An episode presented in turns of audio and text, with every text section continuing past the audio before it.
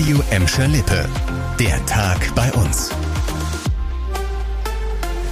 Mit Nadine Wohnengel. Hallo zusammen. Bei Sonnenschein am Kanal in Gelsenkirchen entlang spazieren und dabei ein kühles Bierchen trinken. Das geht wieder. Grillen, Picknicken und das Trinken von Alkohol unter freiem Himmel sind ab sofort wieder in Gelsenkirchen erlaubt. Die entsprechende Allgemeinverfügung ist um Mitternacht ausgelaufen. Weil die Inzidenzwerte in Gelsenkirchen stabil unter 100 liegen, ist eine Verlängerung nicht notwendig. Die Maskenpflicht in bestimmten Bereichen der Stadt bleibt aber bestehen. In Gelsenkirchen lag der Inzidenzwert an den vergangenen Tagen wieder knapp über 50.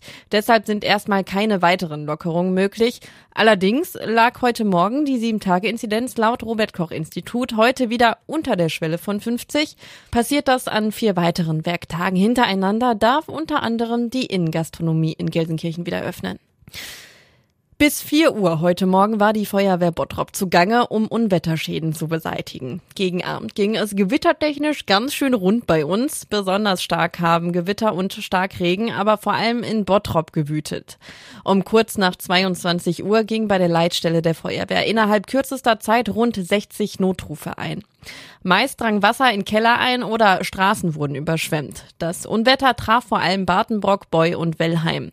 Besonders betroffen war die Braker Straße. Hier hatte sich auf einer Länge von 200 Metern das Wasser teilweise ein Meter hoch gestaut. Dadurch wurden mehrere Betriebe unter Wasser gesetzt. Gladbeck und Gelsenkirchen blieben weitestgehend verschont. Hier wurden so gut wie keine Unwettereinsätze gemeldet. Die Stadt Gladbeck hat in Sachen Finanzen Planungssicherheit für dieses Jahr. Die Bezirksregierung hat jetzt den städtischen Haushalt genehmigt. Damit kann die Stadt die geplanten Investitionen in Schulen, Sportanlagen, Kitas sowie Straßen- und Kanalbau in Angriff nehmen. Der Haushalt der Stadt Gladbeck ist fast 290 Millionen Euro schwer. Trotz Corona-Krise kommt die Stadt dabei ohne neue Schulden aus. Gladbeck bekommt wie auch Bottrop und Gelsenkirchen Unterstützung von Land und Bund, um die finanziellen Folgen der Pandemie stemmen zu können. Allein in diesem Jahr geht die Stadt Gladbeck von rund 20 Millionen Euro Corona-bedingten Schäden aus. Vor allem, weil die Einnahmen aus der Gewerbesteuer weggebrochen sind.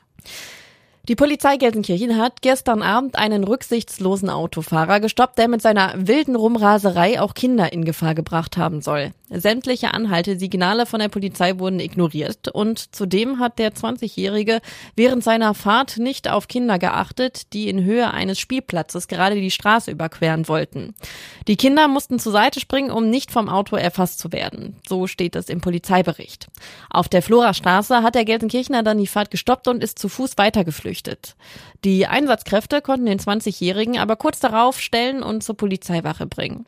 Führerschein und Fahrzeug wurden von den Beamten einkassiert und ein Strafverfahren wurde eingeleitet.